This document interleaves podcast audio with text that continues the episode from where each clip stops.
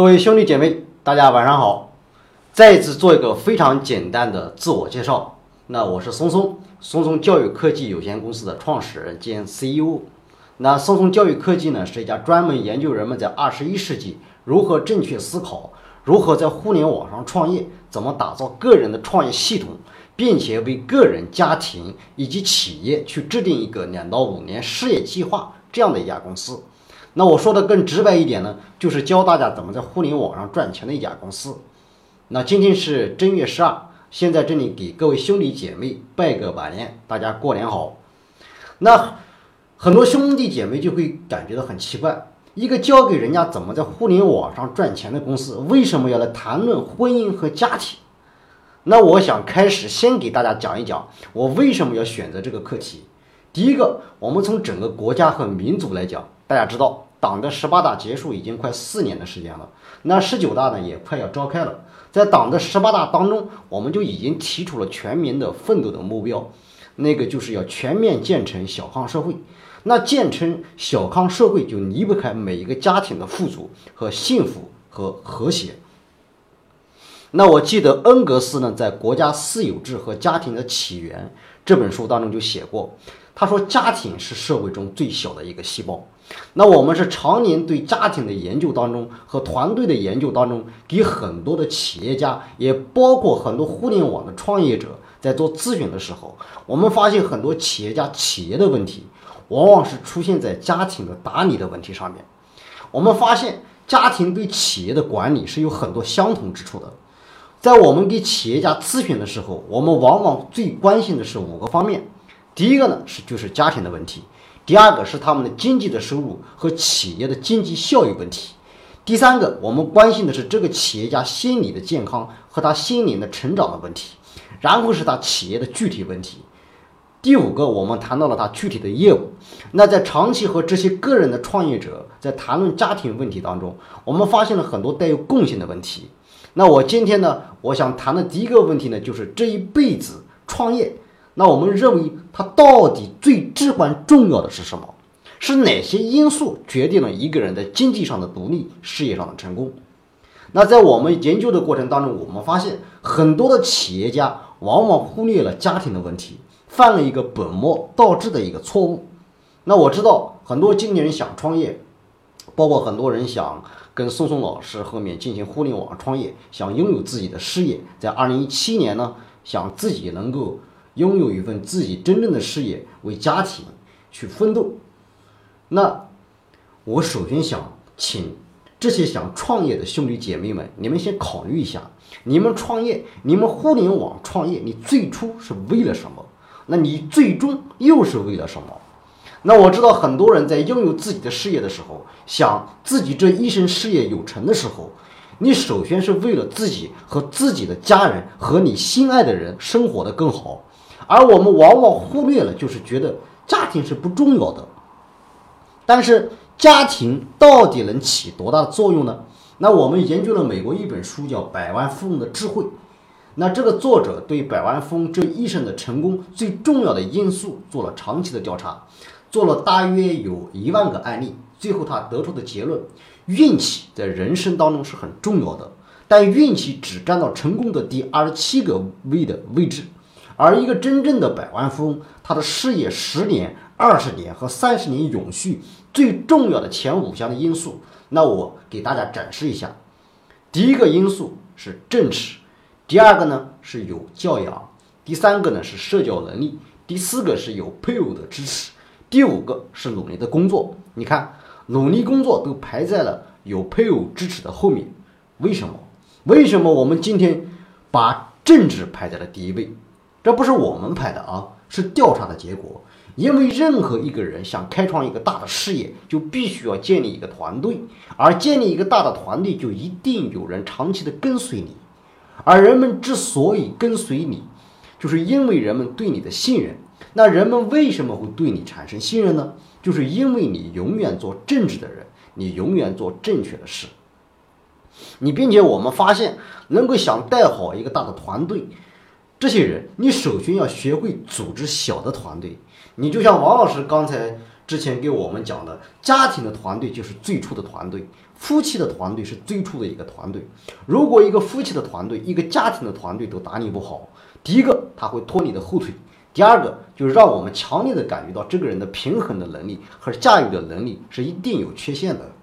如果一个人长期生活在家庭不和谐、家庭有问题的一个氛围里面，那这个人的人格上他一定是有缺陷的。因此，政治是很重要的。第二个有教养。那我记得有一个学者说过一句话：可以用十年、用一代来培养百万富翁，但是真正培养一个绅士，大约要三代的工作量。这就是有教养的重要。第三个呢，就是社交能力。一个人这一辈子的成功，百分之八十取决于他的人际的能力和他互动能力，百分之二十取决于这个人的智商和个人能力。那第四个就是配偶的支持。在这个调查报告和这本书当中，他写过，他做了一个调查之后发现，凡是经济上成功、事业上有成的人，他们的离婚率是极低的。百分之九十以上的人事业能够永续和稳定，他们的家庭至少是维持在十年和二十年之上的。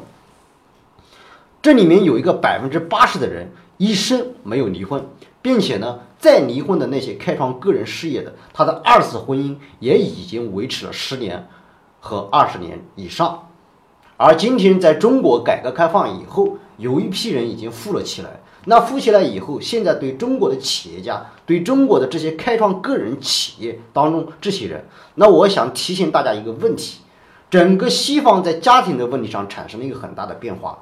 近几十年，美国和西方等国家的离婚率虽然很高，但是我不知道你注意没有，美国的离婚率是存在于下层社会的，而真正的上层社会和那些亿万富翁、千万富翁之家，他们的家庭是相当稳定的。而中国现在有一个问题是比较要命的，离婚率也是极其之追。但是现在的这个离婚率往往是从上往下的开始，而真正的社会下层的人离婚率的比例还是低于社会上层人士的。就是中国的有钱人和那些首先在中国创业的这些人的层次，相对于他的文化教育是比较低的。但是当他们挣钱以后，这个人的事业能不能真正的稳定，很重要一个部分。你让我来举一个例子，你发现很多的夫妻两个人一起白手起家，但是当他们非常有钱的时候，就会发生这个婚变。那我们来想一想，谁先变心啊？是男人还是女人？啊，好像今天听我课的所有的我的兄弟们都沉默了，这好像真的是一个事实。一般变心的是男人，啊，一般变心的是男人。但是我今天讨论的不是男人变心还是女人变心，那我想要提醒大家一件事，你注意观察一下生活和你周边的人，你就会发现很多人在变心以后，他们的事业一定会发生影响，就会出现三种波折。一种情况可能他的事业比原来干得更好，还有一种情况可能稳定不变，还有一种可能是掉下来。你们想知道这个结果吗？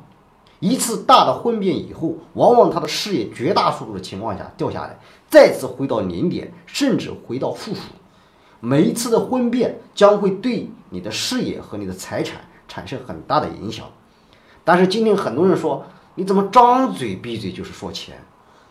所以说十八大这次也有一个很重大的突破，就是要提高全民对财富的认知的能力。如果我们要建全面建成小康社会，那我们就离不开这个经济这个基础。但是谈到婚姻的时候，很多的企业家，我们在做培训的时候说如何建立一个团队，如何建立你的企业的系统，如何给你的企业做一个战略规划。他说：“苏红老师，我愿意听。”但是我说：“你来参加参加一下，你听听我们关于家庭、子女、亲子教育这方面的培训。”他说：“这个东西，那我就不听了。”你想经营好你的企业，首先这一课是必备的，是要必须要听的，是要补的。我们在推广我们很多的系统的工具，我们的录音，我们自媒体平台的时候，我们给很多的创业者在咨询的时候，我建议他们还是先听听我们关于家庭的这些培训。就是幸福的婚姻是你事业成功的一个基础，这是你所有事业最基础的东西。这一点，我们今后做教育的人。做信念的人，还有我们做企业家的，一定要懂得这个道理。如果在你们团队当中，整个的家庭都发生那种动荡和婚变，你这个团队和企业是不稳定的。因此，我们去去管理一个企业的时候，我们去管理一个团队的时候，要用更多的时间去关心你的团队成员的家庭、亲情和子女教育的问题。我是做教育系统的，实际上我也经常出去参加很多什么论坛什么之类的。最近几年很少，但是我一般出去参加培训，最让我老老实实在那听的，差不多应该是婚姻问题和子女教育问题。你们想象一下。如果今天听我课的大部分是中年人，那我去调查过很多五六十岁和六七十岁的，无论这些人过去有多大的成就，但是随着他们年龄的增长，到五十岁、六十岁以后、七十岁以后，他在给我们就是展示他一生的成就的时候，在分享他这一生的所有经历的时候，他们往往不再谈他们的鲜花和掌声，也不再去谈财富，不再去谈那些很荣耀的事情。他向我展示的就是，哎呀，我有两个孩子，我有三个孩子，那我这三个孩子都是很争气的。他们反过来到头到最后，他最关心的就是他的子女。如果我们真的能给社会，我们通过自己的努力让事业变得有成，给这个社会做出了贡献，但是我们同时也给这个社会培训了、培养了一群废物，那些是你的孩子，那你就会很痛苦。我有几个很好的朋友是亿万富翁，但是他们最痛苦的。有一次，我和一个亿万富翁在深圳，他说：“袁先生，你跟我去接我儿子。”我说：“到哪里去接？”到戒毒所。我说：“家里有一个吸毒的，这个家就算倒霉了。”我说：“你挺不幸的啊。”我那个朋友说：“哎呀，这就算很有福气了，家里只有一个吸毒的，我三个儿子两个吸毒，我现在一定要保住第三个。”他几乎把所有的事业都放下了，因此一定要知道这种有配偶的支持的力度。第五个因素是努力的工作，这是我们经过大量的调查研究以后发现的一个事实。那我希望这些中国未来的这些互联网创业者，你们这些未来的企业家，对这个问题要引起高度的重视。大家知道，中华这个民族，我们已经绵绵五千年。中国是一个多灾多难的民族，民族，但是你发现没有？每当这个民族到了最不行的时候，这个民族会再次的站立起来，而古罗马消失了。为什么呢？中国有个传统的文化和传统的民族的精髓，大家要把它记下来。这就是家国同步的概念，就是家庭和国家是同步的概念。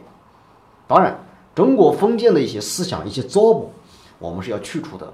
叫君君臣臣父父子子，但是中国的这种宗法意识，除了它封建的一面，除了它消极的一面，它也有积极的一面。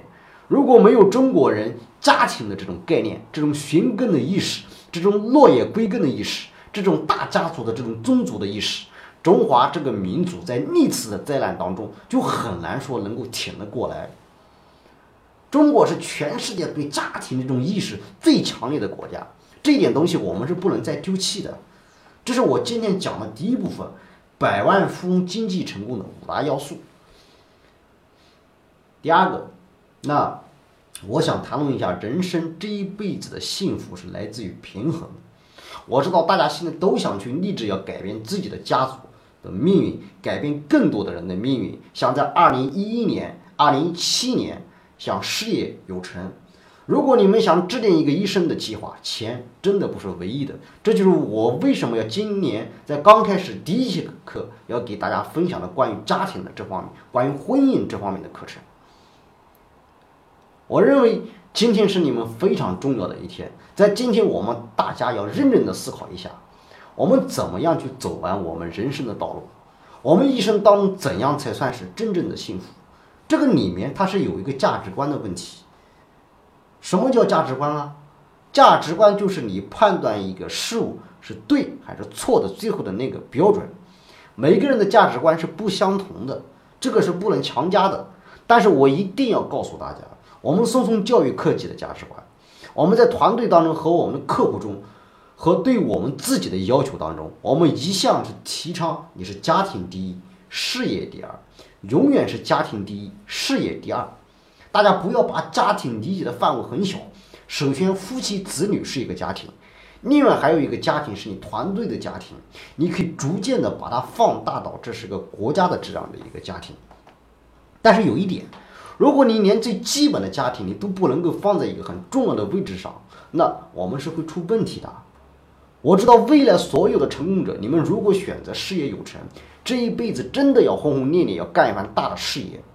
成功是源自于梦想，所有的大成功者，他们一定是大磨难者，而所有大磨难者，这些大磨难和这些大成功者，当你们伤痕累累的时候，你们将要到哪里去疗伤？啊，一定要回家。还有，我非常主张一位老师说的一句话：家庭是一个急救站。是心灵的一个急救站。当你们真的是在生活被打击、挫折到最低点的时候，最后的急救站一定是家庭。当你们对家庭最后的一点眷恋和亲情也没有了，你们会选择自杀和崩溃。因此，家庭对心灵最后的抚慰是很重要的。还有一个，家庭是要回归的。我们无论从年轻时代，我们怎样去努力工作。但最终我们还会落叶归根在家庭里面，这是你们人生最后的一站。很多人可能对家庭还没有一个很深的印象。人是动物，人这一辈子啊，我经常说的是什么呢？有三个层面的问题是必须要解决的。一个是人和人之间的关系，更高的一个层次是人和自然的关系，再高一点的层面是人和精神世界和未知世界的关系。那我们现在来讨论一下人和人的关系的时候，让我们把自己的眼光再放大一点，让我们自己再看一看人和自然的关系，让我们观察观察我和我们一起生活的在这个世界上的生物，就是动物，他们的家庭观。你们注意一下，那个老鼠晚上不睡觉，它拼命的在偷，它往哪里偷东西？往家，对不对？那鸟在蓝天上飞翔，它非常的饥饿，但是它嘴里叼着一个小虫，然后它在飞行中不停留，到它窝里它才会停留。它飞行的过程就是为那个小鸟，它往哪里飞？是家里。再让我们看看那个蚂蚁，那个蚂蚁可以拖着比自己体重多几十倍、上百倍的东西，拼命的拖，往哪里拖？啊，家里。难道我们这些人比那个耗子还笨吗？不要笑，大家不要笑啊！你同意不同意？我不是说你可以为家就可以伤害别人或者是国家的利益，但是你一定要知道，人类和所有的动物在抵抗自然的时候，家的概念是它最重要的一个屏障。我知道做生意的人要正直，做事你不要做绝了，即便你们把别的事做绝了，你们也一定要留下回家的路。如果你连回家的路都不能留，这是你们一生中最大的悲哀。我知道很多人贪污受贿或者犯罪，然后从中国骗走，或者是转到国外上亿的资产，他们逃跑了。你知道他们到国外以后最大的一生的痛苦，就是他们这一生最大的痛苦是什么呢？他们堵上了回家的路，这种感觉是非常痛苦的。因此，我们要讲到健康、家庭、事业、经济、精神和责任，一定要考虑六个方面的平衡。我同时再来讨论讨论你的事业和你的金钱和健康的关系。我知道很多人想成为一百万的富翁，想成为千万富翁，想让自己的企业拥有十个亿、一百个亿、一千亿的资产。但是我要提醒大家，当前面的一倒下，你后面剩下的全是零了。我从呃今年大年初一就一直感冒，到现在大家可能听我的嗓音还完全没有恢复，那基本上应该没多大问题了。就是我从来就没有呃感冒搞这么长时间，我也不知道为什么，所以我会觉得今年最重要的一件事情，健康一定是我的头等大事。我要不断的去健身房锻炼身体。如果没有一个很好健康的体魄的话，我怎么样去带领我这些学员，我的兄弟姐妹们？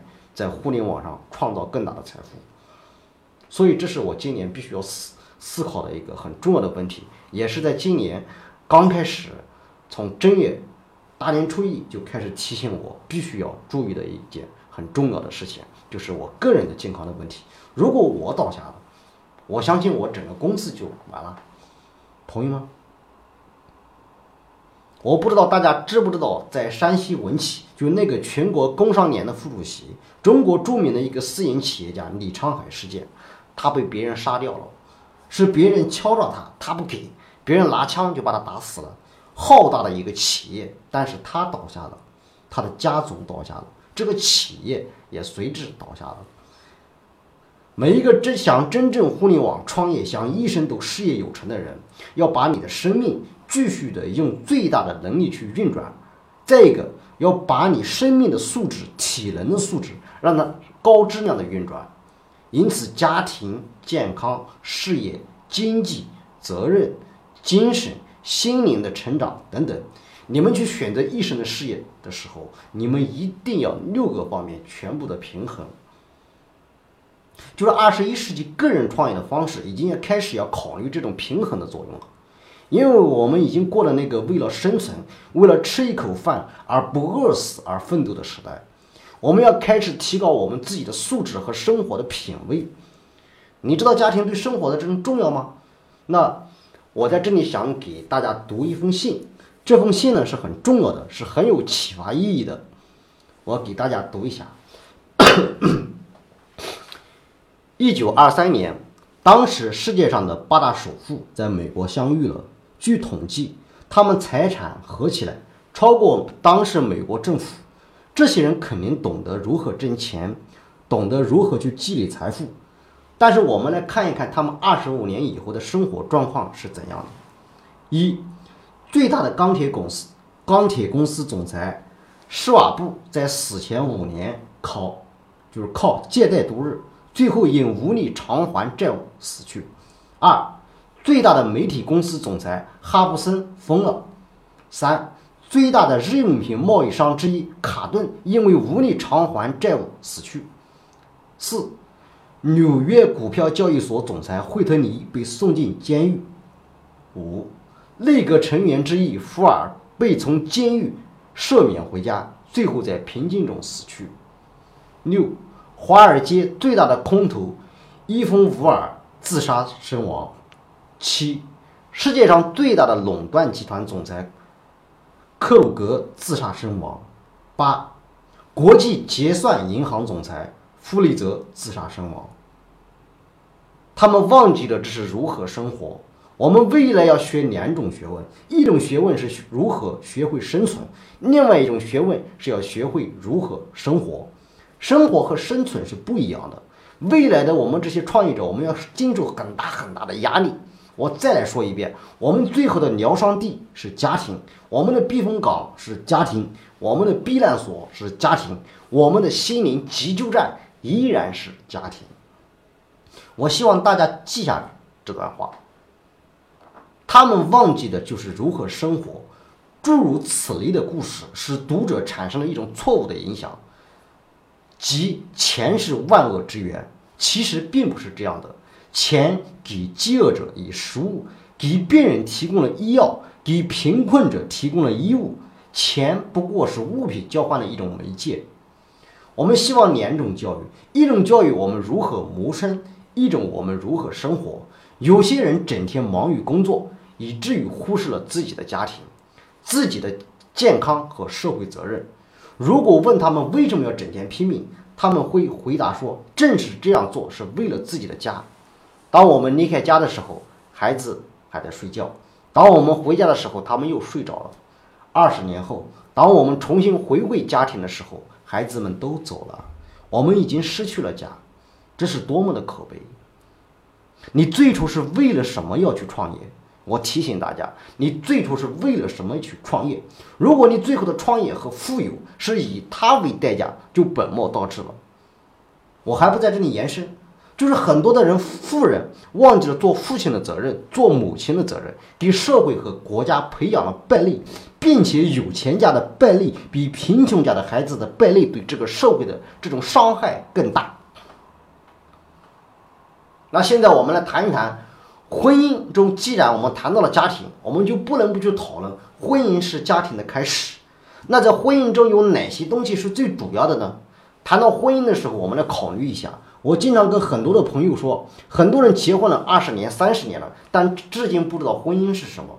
让我们考虑一下，在婚姻中最重要的有哪些东西：信任、责任、爱情、包容、沟通、谅解、信、忠诚、关心、体贴、爱好、付出等等等等等等，有很多。但是哪些是最重要的？我来告诉大家，在婚姻中最重要的五个因素，首当其冲的就是忠诚。婚姻中最大的排在第一位的因素就是忠诚，第二个是负责任，第三个是体贴，第四个是能干，第五个是给对方以全力的支持。这不是我们今天把它胡编出来的，这也是另一本书上，就是这几本书都是国外非常权威的机构对家庭婚姻进行调查以后，经过研究得出的结论。我们为什么说忠诚是婚姻最重要的？千万不要把它简单的、很肤浅的理解为你的先生曾经在外面有一次艳遇，或者一个女士有一次红杏出墙，就把所有的忠诚都打破。我们今天所说的忠诚是什么？然后我们来看一看在西方的情况。实际上，在中国也是一样的，在我们中华民族的文化当中是要拜堂的，对吧？西方的家庭维护是靠宗教，是靠他们的信仰。中国的婚姻的维护是靠他的宗法的意识。那我来给大家讲一讲西方的结婚很有意思啊。最后在教堂他会问你几个问题。第一个问题，他说你愿不愿意嫁给他为妻，或者你愿不愿意娶她？但是要问三个问题：在他贫穷的时候和富有的时候，在他疾病的时候和他健康的时候，在他顺境的时候，在他逆境的时候，你还愿意不愿意和他在一起？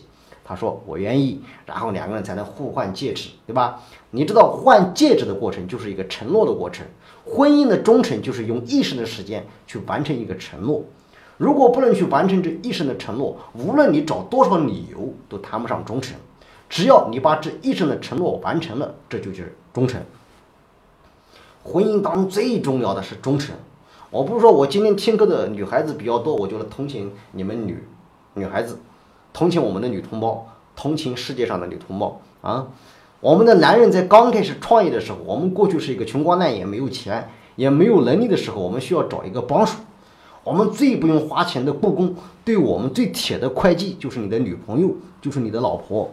然后我们好话说尽，哎呀，我们要给你一生的幸福，跟我来吧。然后他就轻信了我们的谎言啊！但但是呢，当时他们没有意识到这是一个谎言啊。然后我们就甜言蜜语的，我们不光就占有了他，并且还占有了他的精神世界。然后我们雇了一个不花钱打工的人，然后他们拼命的帮助我们互联网创业。但是你们想一想，当他们帮我们建立了一个事业的顶峰，帮我们盖起一个大山的时候，同时这个大山的起来一定是有一个坑出现。他是一点一点的帮我们挖了一个坑。然后把这个事业的大山盖起来的，四十年以后、十年以后、二十年以后，他们老了，你怎么看也找不到感觉了。这个时候呢，我们做了一件最缺德的事，我们一脚就把他蹬在了他自己挖的那个坑里，然后把他就给活埋了。如果你老是这么样去做，你团队的成员和你的客户会不会对你有信任？连你出生入死的人和你一起奋斗的人，你都敢很无情的把他蹬在这个坑里埋了，那这个人的信誉，一个人的承诺就一定是有问题的。但有很多的婚姻没有办法是要解体，但是我们必须要承认，每次婚姻的解体是一个非常大的失败，它不是一次胜利。为什么？当你们有钱的时候，当你们事业很成功的时候，有的时候不是你要犯错误，对吧？是因为你们生命来了很多年轻的漂亮的小花瓶子，是吧？他们不断的跟你说：“哎呀，我好爱你啊！”你抵挡不住那个诱惑，那个家里那个看起来是怎么看也看不顺眼，这个怎么看都能让你热血沸腾。那但是我想问一下，你可以做一个选择：如果你一直追求这种美的感觉的话，那你在最后离婚的时候，你只考虑一个问题，你千万不要来问我对还是不对。很多人经常问我。因为我们这个系统培养了很多人，来的时候是穷光蛋，然后他们变得富有，然后他们就想离婚，他就来问我，他说：“你是我师傅，孙松老师啊，我该不该离婚？”你知道我怎么说吗？你离不离婚管我屁事啊！啊，鞋穿在你脚上，挤不挤脚只有你自己知道。但是我只提醒你一件事。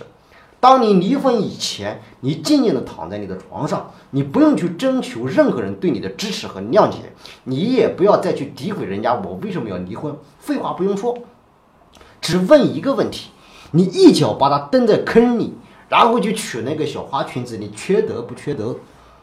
你只回答我一个问题：如果你认为你够缺德，那你就继续维持；如果你认为你不缺德，那你就离婚。OK？但是你以前你能不能做一件事？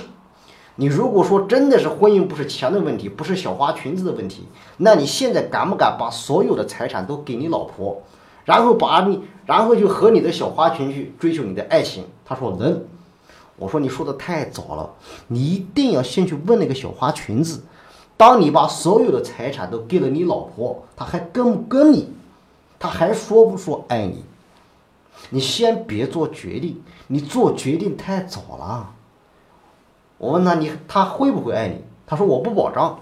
我说你既然知道他是为了钱，对吧？为了你的钱图你的财产，你娶了她，然后折腾你的财产，在法律最起码先少一半，然后这个小花裙子长着长着又变成了豆腐渣，又是一个老太太，然后又来一个小花裙再分你一半财产，你不成了给他们打工的了吗？啊，对不对？所以说，我觉得婚姻第一因素是忠诚，是完成你一生的承诺。完成这一生的承诺，你不吃亏。好，婚姻的第二个是负责任，它就是一种责任。婚姻是一种投资，是一种经营。婚姻很重要，它不是索取，是双方的一种相互付出，并且我还要提醒大家，婚姻不是一种正常的生意那种竞争的关系，它是一种一生一世合作的关系。婚姻不能逃避。婚姻必须要让他承担责任，但是很多人说那么重的生活的重担，为什么让我一个人来挑？我也送给大家一句话：责任的承担就等于你能力的提升。很多人之所以这一辈子富有，他没有破产，而很多的人富有之后再破产，这里面很重要的那些白手起家的，从小就担起家庭的重担，然后一点点把自己事业做大的人。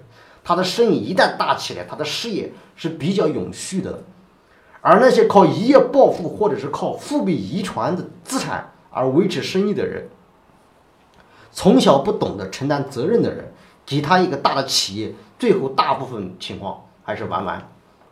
实际上，婚姻给你们的考验，对你们的未来的事业也是一种考验。什么叫婚姻的责任？我们来讨论一下婚姻的责任是怎样体现的，啊？我讲很多道理没有用，我只讲一个真实的故事。在有一个企业中，有一个 CEO 特别能干，但他这个太太在一次车祸当中变成了植物人，然后他几乎放下了他所有的生意，他也不打工了，然后就回家照顾他太太。然后董事会就专门开了一个专题的会议研究这件事，然后就请他来在旁边旁听。大家都说这样下去是不行的，你家庭不行，企业也不行。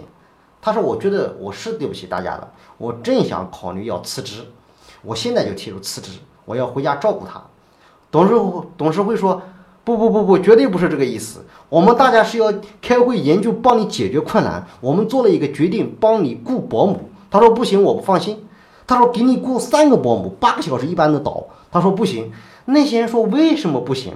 这些人难道不能替你照顾你老婆吗？”再一个，他说：“不行，我这样我对不起我太太。”董事会的人说：“你太太也不知道你是谁呀，对吧？他是已经是植物人了。”这个总经理说了一句话：“他不知道我是谁，但我知道他是谁。”然后所有的人都沉默了。知道什么叫婚姻的责任吗？当对方都不知道你是谁的时候，请不要忘记他是谁，这就是责任。第三个，体贴。我们来说一说体贴，但是你知道，夫妻在谈恋爱的时候，男人在巴结女人的时候很体贴，男人很能很挣钱的时候，女人很体贴。当随着婚姻继续往前走，矛盾增加以后，婚姻的破裂从体贴开始。但是我不知道今天有多少人还还没有结婚，请打一。啊，没有结婚请打一。我以一个就是老大哥过来的人的经验告诉你，婚姻是个什么东西。如果你们没有想好、没有准备，可千万别结婚。婚姻是一个很重要的一件事情，你们千万不要以为婚姻只是一男一女两个人的结合，这是两个家族、两种不同文化的融合、摩擦和交错。很多人在谈恋爱的时候已经进入一种疯狂、迷茫和痴迷的状态，他看不到对方的缺点，就是有缺点也不怕，他只看见优点。但是我要提醒大家，婚前的任何一个缺点或者是一个小小的裂纹，都将成为婚姻以后的一个很大的裂痕，甚至是一个不可能逾越的一个鸿沟。你们如果爱一个人，准备接受他和他在一起生活，一定要想明白一个问题。你不能只接纳他的优点而排斥他的缺点。你们千万不要去幻想，等结婚以后会有改变。我告诉你，门都没有。那缺点只会越放越大。我知道很多的夫妻结婚以前知道对方有缺点，然后下了决心，结了婚以后，我慢慢的给他改，然后你们采取沟通、争斗，甚至是家庭暴力相改。十年过去了，二十年过去了，三十年过去了。你改了对方没有？你改不了。你要想彻底改变他，只有一个办法：你上民政局和法院拿一张纸，就彻底改变了。你如果想婚姻好，请记住，你要接受他所有的缺点，并且你还要做好一个准备。随着你们婚姻时间的增长，他所有的优点会慢慢的降低，他所有的缺点会增加。大家互相体谅，大家谦让一点。为什么？因为你娶人家的时候，你就知道人家是那个狗脾气，对吧？你不能老了以后你再说人家脾气不好啊。所以说，我觉得这就是体贴。夫妻当中最重要的是理解、关怀和尊重，是推崇他，而不是要去改变他。要改变你当初就不该结婚，你要强迫改变，你想想你爹妈用了多长时间都改变不了。你犯了罪以后把你关到监狱都改了改变不了你，你凭什么要改人家啊？你只有自己去改变自己，人从大脑里面开始拒绝改变，你强力让他改变，效果是更差的。这是婚姻中很重要的第三个因素，是体贴。好，第四个要能干，不是一个能干，一定是双方能干。我刚才替很多女孩子们说了很多话，但是我也要告诉所有的女士们，你们不要不想让你家里的先生、你的老公抛弃你，你最重要的是你自己要争气。你要自强，你要自立，你要保持自我。我也告诉所有的女孩子们，在这个世界上最靠不住的就是男人的肩膀。男人是很贱的，你不靠他，他就巴结你；你越靠他，他就越长脸。靠着靠着，到你自己都缺钙的时候，那个软骨头的时候，最需要一个肩膀的时候，那个肩膀可能突然有一天一下子肩膀就没有了，你就会躺在地上。你躺在地上耍无赖的时候，他差不多就该把你蹬在坑里活埋你的时候了。你一定不要去靠他们。那我来说一说男人和女人在组成一个家庭的时候很重要的一个因素。我提醒所有的这个女孩子们，你们千万不要去命令你的老公去做什么，这是男人最受不了的。虽然我老婆脾气大，但是我从老婆从来不强迫我做什么，她不命令我。男人最受不了的就是女人命令他做事情。但是我也想提醒所有的兄弟们，你们千万不要交给你老婆做什么。很多女人不能自理，刚刚要做一件事情，那个老公就扯人了，好为人师了，告诉老婆应该这样做，应该那样做，不用教三遍。你老婆说你这么能干，那你干吧，他又不做了。你不要去招他，女人有天生的适应力。我相信不是说女权不女权，女人的创造力绝对不在男人之下。女人的创造力之所以被压抑，从小她爸爸就教她，结了婚以后她丈夫教她，老了她儿子还得教她，就是我们干涉她的东西太多了。那我想问问今天听我课的这些女孩子们，这些女士们，你不能去强迫你的老公去做什么的时候，你就想让你老公去做一件事，应该怎么办？你想让你老公去做一件事，你不要给他说，你应该去找谁？你就去找你老公最尊重的人。女人们，你们想不想就是你们家的老公特别的能干啊，成为世界上最优秀的男人啊？想得起打一，我教你们绝招啊！虽然我感冒了，但是我可以把绝招传给你们，这并不影响我跟你们的交流。我就专门教给女人怎么调教丈夫的啊！我是非常喜欢那个宠物的。那我家里养小狗是怎么训练的呢？就是刚开始的时候，那个小狗什么活都不会干，然后就给它吃的，然后我就撵着它去吃东西，一次次在撵的过程中，它就养成了习惯。以后我不喂了，只要我把东西一扔，它就给我拾回来了。然后它就活蹦乱跳的很高兴。但是玩的不耐烦了，我说滚，不和你玩了。那个狗就呆呆的看着你，很伤心，很不高兴的走了。训练狗是这样，啊，当然这个例子好像太近，实际上训练你的丈夫、你的老公也是一样的啊。你们女孩子不要笑得那么早，训练你也是如此，就是激励他，就他做什么事情啊，你是最棒的，你是最好的，就是激励你，千万不要整天骂你老婆，你这个猪，你是个笨蛋。你们也别骂你老公混蛋，好吧？要永远的激励你，包括就是你仔细想一想，你家庭的家务活你本来是不愿意干的，为什么最后到你身上去了？就是你的老公也曾经想帮助你做饭的时候，第一次做饭做的饭是特难吃，但是你不能说，你应该说这是全世界最好吃的饭，然后他就越做越上瘾。你只要说这是最难吃的饭，他就不做了。然后这辈子你做饭就是应该的，所以说一定要激励你。包括课后我还要和王老师交流的一个问题，就是我对孩子的教育，我是非常赞同的他的观点的，就是一个激励的行为。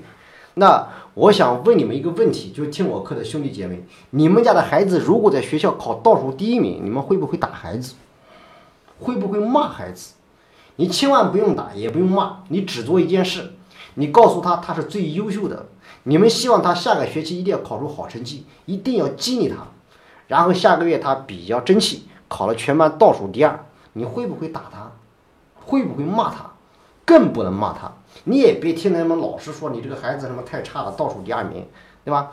你应该给孩子说，我说你是最优秀的，你还超过了那个张三了。你千万别告诉他后面还有五十个多，就是五十多位，就等着他去超越。就是激励他，永远对子女、对家人，就是采取对你的团队、对朋友和你的客户多赞美、多激励、多表扬，不批评、不抱怨、不指责。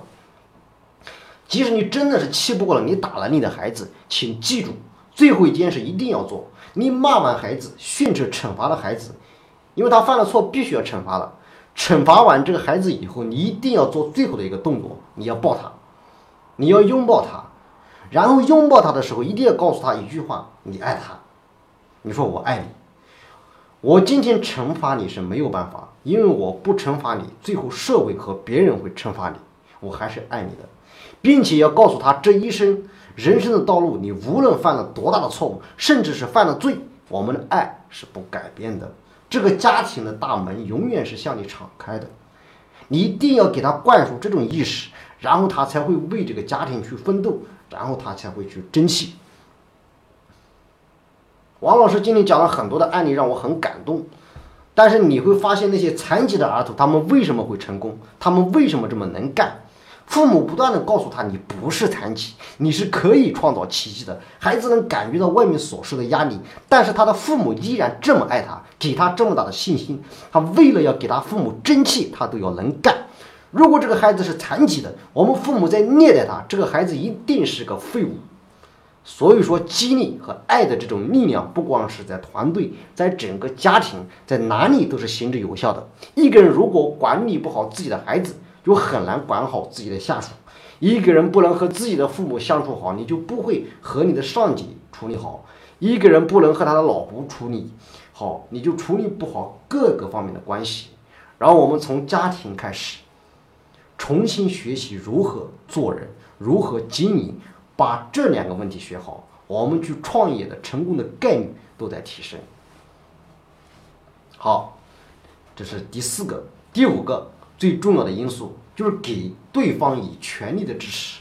什么叫全力的支持？无论是男人还是女人，给另一半的支持，第一个就是做他做不了的事。就这件事，你你的另一半真的做不了。你只要做，就对他是支持，光这些是不够的，你还要做他做不了，他又想做的事。有些事他做不了，但他不想做还不算全力支持。你要做他想做又做不了的事，更重要的是做他想做又做不了又对他有帮助的事。你不能和你的老公去拆他的台。我今天要说很多的这个女孩子，如。的女人，如果你的老公是一个企业家，他身边一定是有工作人员的，可能是他的秘书就是个女的，你能取代吗？啊，如果你能替他做，或者你能够做下面这些事，我看可以让他不用雇人。如果你发现他的财务经理又是个女的，你又心里不舒服了。你能做得了，那你就做。如果他的生产厂长是一个女的，你也受不了，那你也替他做。如果所有的事你都能替他做，我看你老公不用雇女孩子，这辈子就雇佣你就行了。但他最多是一个烤羊肉串的。所以你必须要知道，你要给你老公一个全力的支持，这是婚姻中最重要的五个因素。你别把它搞反了啊！你愿意做，就是你老公不愿意做的事，你就做你老公不愿意做的事，或者说你整天替你老公做不了这件事，你还不让别人替你老公做这件事，就是因为你打翻了醋坛子，你老公的企业搞不大，或者是搞破产了，你老公回头还是要活埋你。所以说，大家一定要多一份理解和支持，这是婚姻中最重要的五个因素。好，下面我们谈第四个部分。当我们确定了这五个因素以后，我们要开始讨论一下婚姻是有需求的。如果今天你们是一个做企业的，或者你们是做营销的人，你想把你的产品卖给别人，你可以拿枪指着他的头，强迫他们。但是他们不是情甘心甘情愿的，还有一个办法，你可以用欺骗的方式卖给他，但是他最终会发现是上当的。如果你想把一个商品去卖给别人，让他心甘情愿的接受，那只有一个办法，就是给予他想要的东西，要满足他的需求。很多人结婚了，二十年、三十年都不知道对方在婚姻里究竟要什么。我们在中国做大量的婚姻家庭的培训，我们大约这几年我们给。很多人做培训，他们听过我们的录音分享，我们很稳定的客户也有好几万，就是他们经常听我们录音，参加我们的创业培训，然后他们当中就是我们做了很多咨询，最后问那些结婚有十年、二十年、三十年的，当他们拿出来就是我给大家在公屏上这几样东西的时候，哪些是男人的，哪些是女人的，就哪些是婚姻最重要的，基本上他们不知道。我们开始的时候，这是一个是一个训练的方式。我们让所有的男人，对吧，和女人在一起开始做基础的培训。然后讲到那个时候，我们把男人和女人分开。我们训练一般是一对，就是一男一女。我们让男讲师领着所有的这个男士走，然后让女讲师领着所有的男士走，女士走。现在就是回去以后写婚姻当中最大的需求，你就当他你发现很有意思的现象。当他们写完以后，我们发现他们他们没有写到，我们来告诉他，就是婚姻中最多的需求，最强烈的需求，就这十个。在维持婚姻当中，人们之所以要这个婚姻，也就是因为这十个需求。但是这里面呢，有五个是属于男人的要多。实际上这上面的十个男人，可能女人都可能都要，但是因为男女是有差别的，更强烈一点，更渴求一些。那这十个当中有五个是男人的，有五个是女的，那我没有办法用训练的方式，对吧？我就直接，嗯，问大家吧，就对对方第一个，对方对自己非常的钦佩，你们觉得是男人的需求还是女人的需求？希望对方对他非常钦佩佩服，男人的要求强烈还是女人的要求强烈？男人对吧？男人喜欢他老婆很钦佩他。第二个。温情、浪漫和慈爱，说这是男人的需求，请打一；说这是女人的需求，请打二；说我不知道的，请打三啊。第三个，对家庭有承诺，说这个是女人需求的，请打一；希望男人对家庭有承诺，男人或者说希望女人有承诺。你结婚十年，就你们结婚十年，几年了？二十年了，你们不一定能搞懂这些问题。第四个。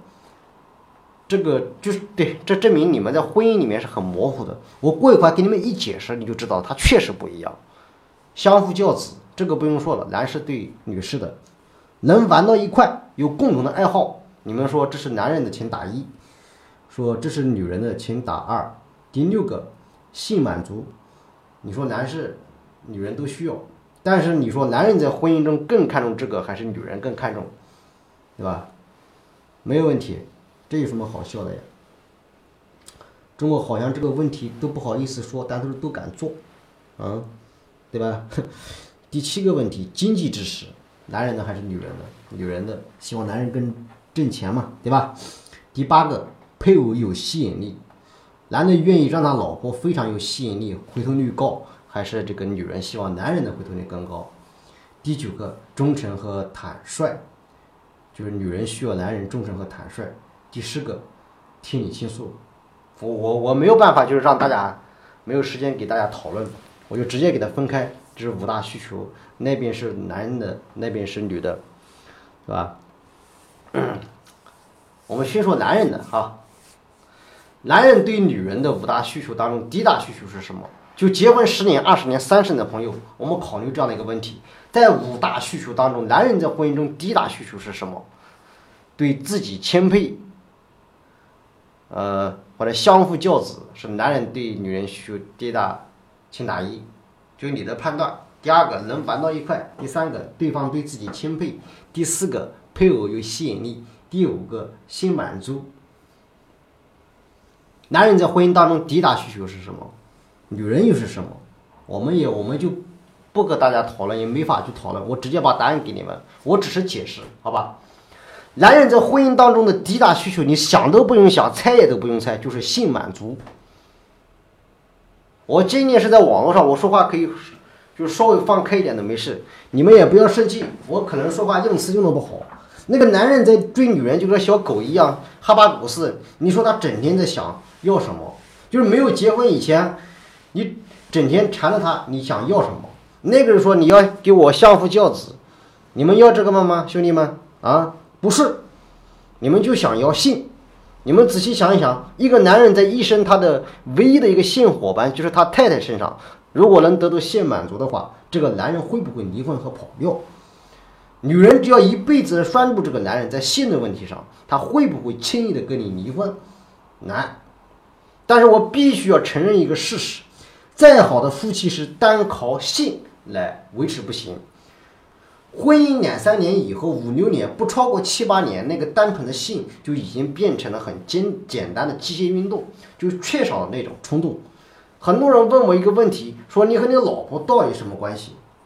我说过，我到现在和我老婆都很少，就是不再不会像刚开始谈恋爱时候那样的冲动，就是我好有一匹。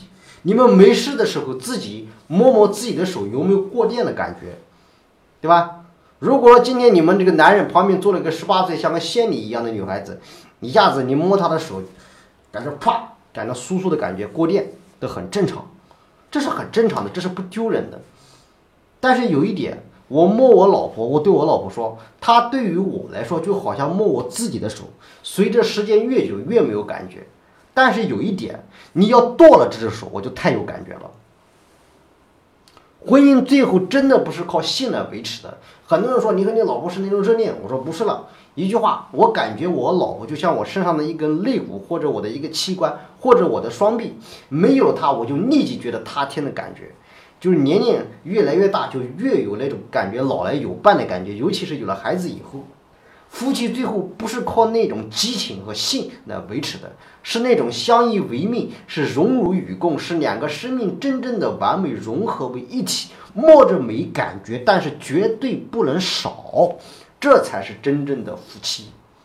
但是我们为什么说男人是性满足？那女人在婚姻中的第一大需求是温情、浪漫和慈爱，对吧？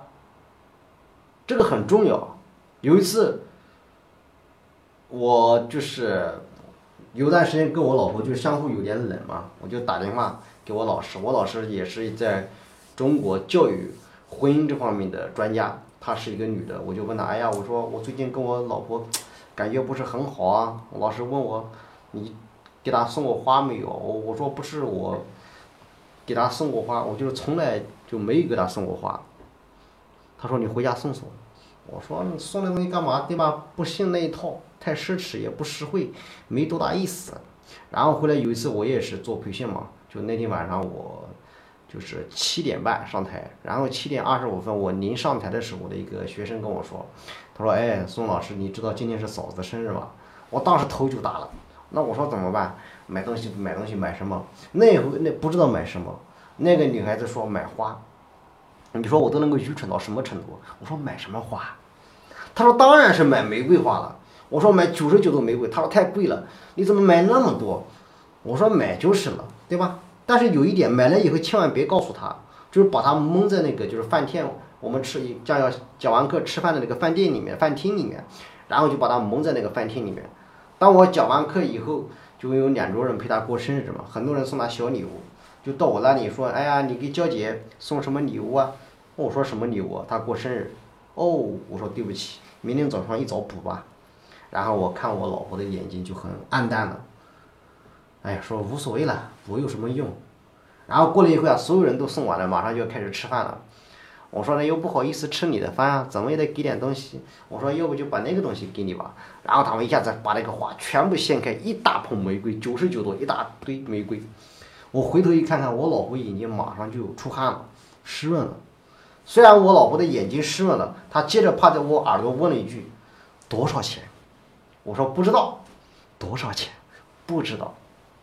但是那一回我悟出了一个真理，我和他相处了这么多年，我给他买了很多东西，我可以给买到很多东西，就是眼睛从来都不出汗，就是应该的，对吧？就那几束破花，马上眼睛就湿润了，就这一辈子就记住了，哦，这就值了。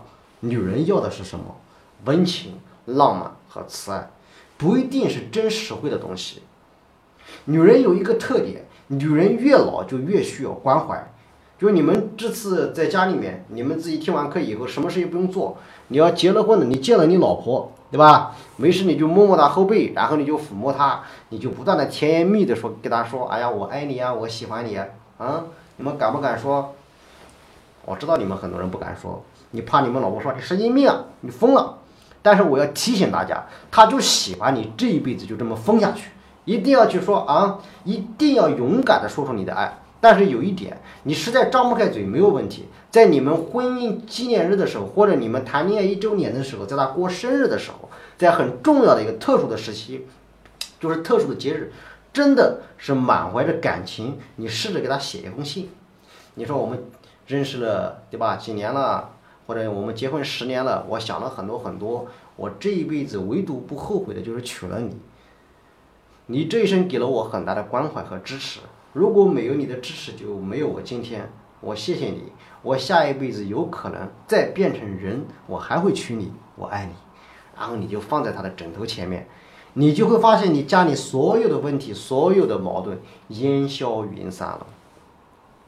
就是因为你长期不给他的这种温情、浪漫和慈爱，你整天拿着他当驴用是不行的。你就是个驴，你也给他吃东西，你也得给驴冲冲澡吧。你不能不去珍惜它，这是女人最想要的东西。如果这些东西有，她为你死都是可以的。男人要的第二个东西是要玩到一块，女人可能不太知道，就听我课的女同胞，男人有一个特点，如果他喜欢打麻将，你就陪着他打麻将；他喜欢钓鱼，你就扛杆子；他喜欢旅游，你就换上旅游鞋跟着他走。这两口子酱油瓶子倒了不服，打不起仗来，家里那个猪圈插不出脚去，两口子没有仗打。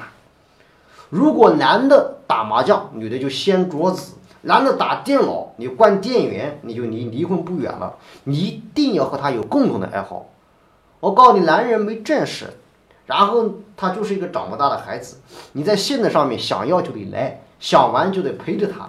男人是很自私的，男人是很不成熟的。你真的要说起来，男人是不如女人成熟的。男人希望女人和他玩到一块，那女人想要的是什么呢？就是倾诉。就是女人天生就爱唠叨，你没发现没有？这就是她的天性，对吧？不是她刻意要这样，天性爱叨叨。他越叨叨，你听他就高兴；你要不替他说话，他就很伤心。但是我们很多男人犯了一些错误，做丈夫的，老婆一叨叨，你就开始看报纸。你说怎么回事，啊，烦死了！你这样离战争就不远了。你一定要听，但是很多男人又犯了第二个错误。老婆一跟你说这这件事怎怎么样怎么样，男人说行了，别叨叨了，不就这点破事吗？我搞定。傻瓜，不用你出力，女人不需要你搞定什么，她早搞定了，她只需要让你听这个过程，然后你说。哎呀，最后你让老婆还是你厉害啊，他就很高兴，他要付出那个过程，而不用你帮他干活。但是男人就不让女人说话，那个女人就特别恨。刚开始我不懂这个道理，我就整天在外面忙工作，然后回到家里面就很困，就躺在床上。我老婆说：“哎呀，我跟你说点事。”我说：“说什么？明天再说。”累死了。我老婆说：“我知道你在外面说话就有兴趣，和我就没话说。一回家就想睡觉，就累。”然后她就很伤心。有一次，她又躺在床上又戳我：“啊，起来，我跟你说点事。”哎，我说太累了，就就就脾气不好，就发脾气。哎，我一想这样不行，我说你等一会啊，然后接着坐起来。我说你什么事啊？我老婆刚说了两句，我说停，太重要了。然后赶快下了床去拿个笔记本。我说我现在开始记录。啊，我老婆很高兴。实际上为什么？那就我那一回啊想起了，我明天要找他办两件事，那两件事很难办，不一定答应。等他开始都说完了，我笔记都做完了。我说我还有两件事，我们两个商量商量。我一说，他说没有问题，OK，就这样。只要女人叨叨完了，你再给她说什么事都好办。你不让她说话，你给他钱，他都跟你打仗。所以说，这是女人在婚姻当中的第二大需求，她需要有一个倾诉者。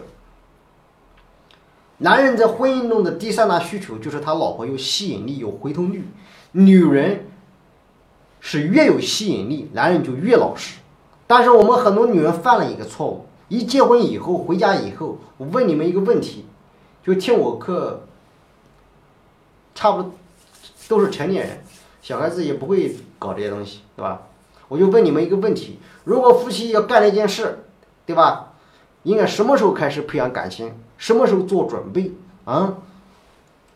干哪件事？你说干哪件事？Make love，对吧？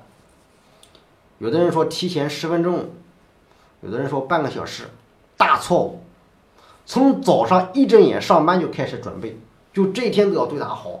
第二个问题，女人应该什么时候卸妆？啊，这是很小的事情，但是你就能知道你懂不懂经营夫妻关系。女人该什么时候卸妆？我只要一下班就卸妆，卸妆啊不，大错误啊！有的人说睡觉。之前卸妆错了，就把那件事情干干完了以后再卸妆就对了。我为什么这么说？世界上很多的婚姻大师都在讲这个问题。为什么很多女人一下班之后把自己妆一卸，穿上最破的衣服开始干活？早上起来起床那个头发炸着给老婆开始做饭给孩子做饭，最后的结果他蹬了你。我不知道你每天把自己打扮的花枝招展，把最好的衣服出门的时候回来，就是出门的时候穿，回来就脱。你到底是想搞定家里面的人，还是想搞定外面的人？你为什么不在你老公面前展示你最美好的一面呢？啊？那我再提醒女人们一个问题：有钱的女人，她外面的衣服很随便，她穿着衬衫就行，但是她的内衣很讲究。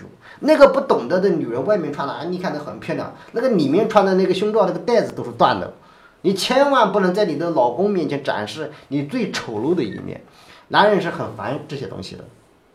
还有一个问题，我想告诉大家，你注意观察一下啊，如果一个女人如果到了五十岁、六十岁以后，这个女人依然还在画眉呀，呃，抹口红啊，然后穿的很鲜艳，两个可能，要么一个早离婚了，只要没离婚，老公。决定就是绝对是老实听话。凡是那个女人每天也不化妆，穿的最破烂，给儿女给老公做牛做马，然后整天那个眼睛是呆滞的，一定是在家里面受欺压的。所以说，你们一定要一生保持你们的吸引力。当你的老公你老年了以后，他对你不在乎，他不说他爱你，我教你一个办法，你怎么对付你老公，就是。五十岁、六十岁，你老公不在乎你，你就开始约楼上的张大哥和隔壁的老王，然后每天早上出去打太极拳，对吧？晚上在合肥这个就是那个公园里面就大秧歌、跳广场舞啊。晚上十一点、十二点回来，不用一个月，你老公说你整天出去疯什么疯啊？啊，你跟隔壁老王出去搞什么东西？你说你又不陪我去，他说谁不说不去啊？我明天就去。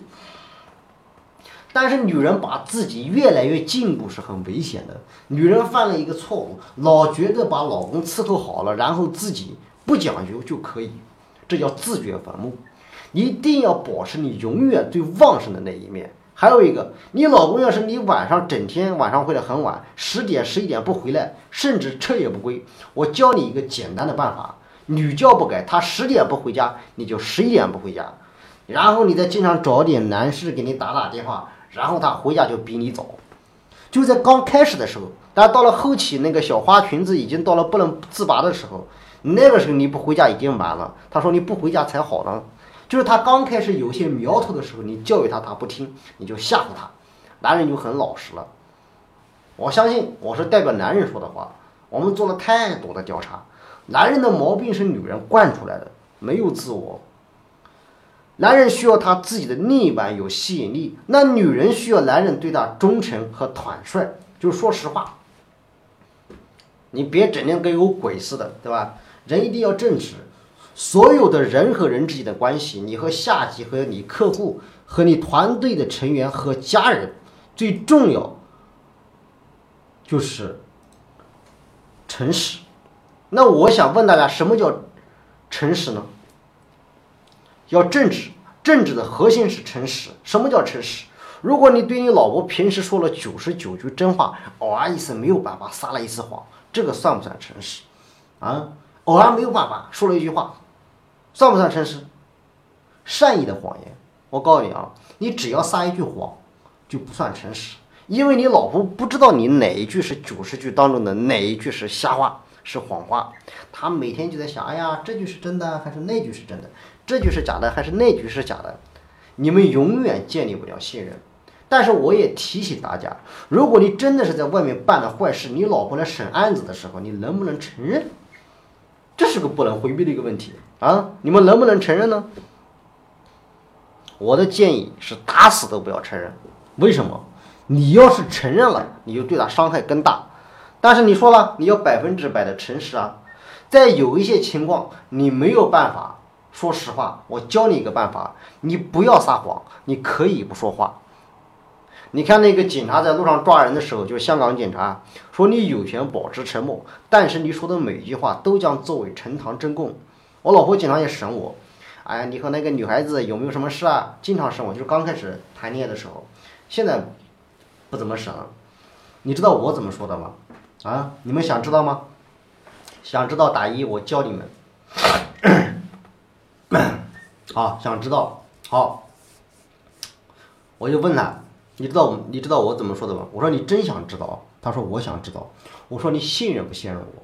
他说信任你。我说你信任我，你就不要再问了。他说我不信任你。我说你不信任我，我说了也没用。我可以不说，啊，但是你不能撒撒谎。如果你老婆问你办没办那件事，你说我没有。你老婆说我这儿有事实，啊，会问你，真真真没办法，你敢不敢发誓？如果你真没办那件事的话，你敢不敢发誓？你说我要办了，我全家死光。他说好，你行，现在我就把证据拿给你看，我是录录像都有，视频都有，录音也有。你这时候你还说什么呢？你什么话也不用说，就在那一刹那，你就这一件事，你们二十年建立的信任全没有了。他不光这一件事生气，他会怀疑你这二十年从来没说过一句真话，不值得为一件事断送了二十年的信任。实在是你忍不住了，拿出来这个你们。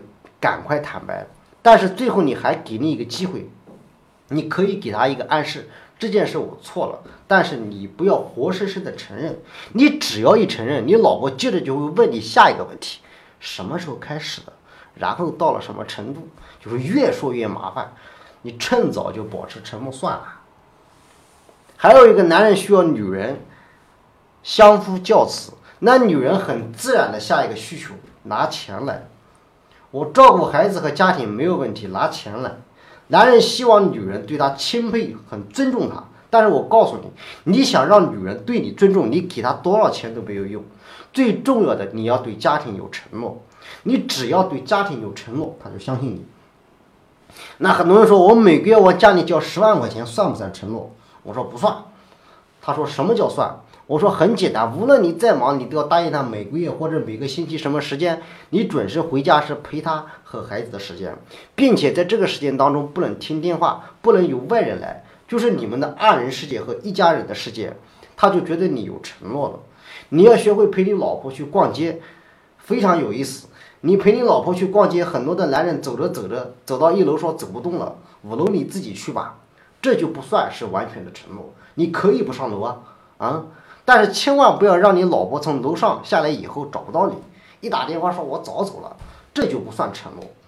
你应该陪她逛街，等逛完这一天晚上，你才会恍然大悟，这一天逛街买的所有的东西没有一件是她的，全是你的。然后他还跟你说你有承诺。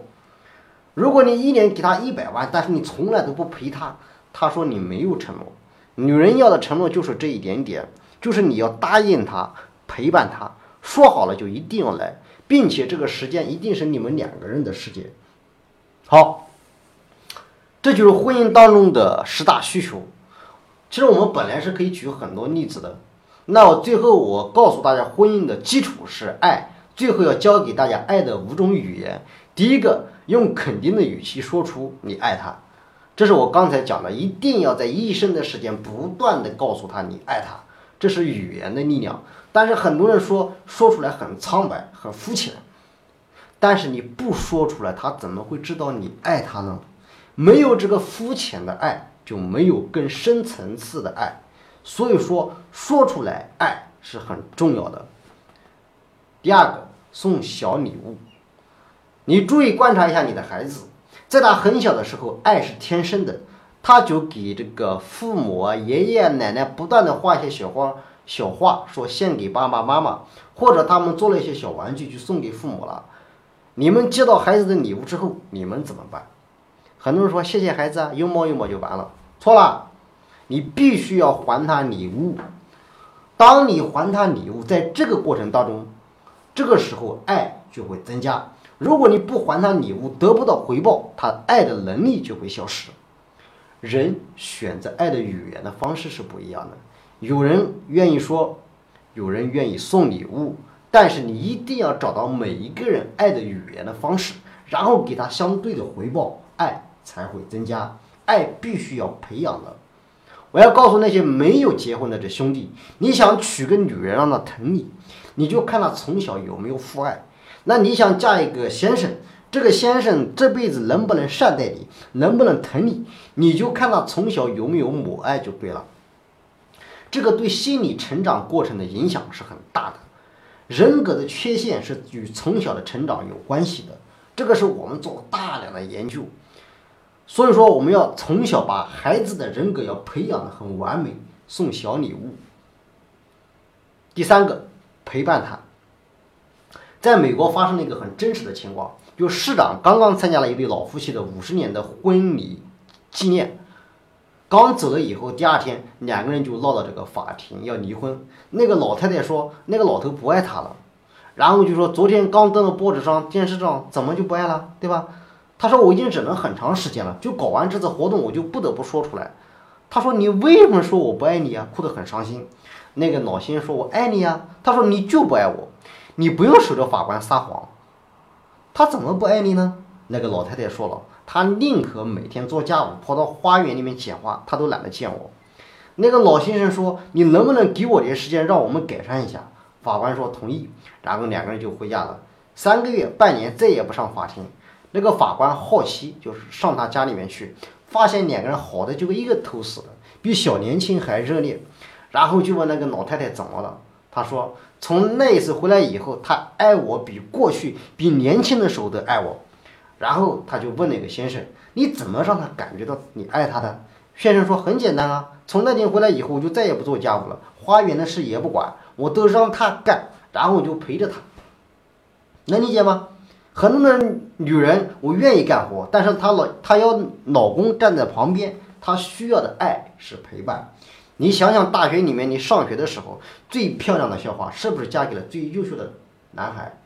不是，往往嫁给了那个个子不高的，哪个女孩都看不上的。但是那个男孩有一个特点，四年的大学，三年给他打水，然后给他打饭，这个就叫陪伴和服务的功能。这一点是女人非常需要的。第四个，为他做一些事情。有的人说不喜欢说喜欢为他做的事。有的人不喜欢说，喜欢为他做事。第五个是抚摸和性，就是在这种爱的语言当中，很可惜，男人最懂的就是第五种，前面基本上全部懂，而女人最想要的是前四种，对第五种无所谓，这就是造成了夫妻之间很大的一个分歧。再一次说，男人需要占有，而女人需要感觉。所以说，大家要彼此知道我们怎样去共同的营造我们经营我们的婚姻。那最后呢，我就把他这讲课的东西打在公屏上面，婚姻的十大原则，你们有时间也可以把它抄下来。时间的关系，因为嗓子也不是很好，马上还得吃点药。那我今天的课程也就只能到这里了。我谢谢你们，再一次的祝你们新年快乐，祝你们和你们的家人幸福美满，祝你们早日梦想成真。那如果大家想和我取得进一步的交流，可以添加我的微信。三三三一九三七三，三三三一九三七三。好的，谢谢你们。二零一七，我们加油！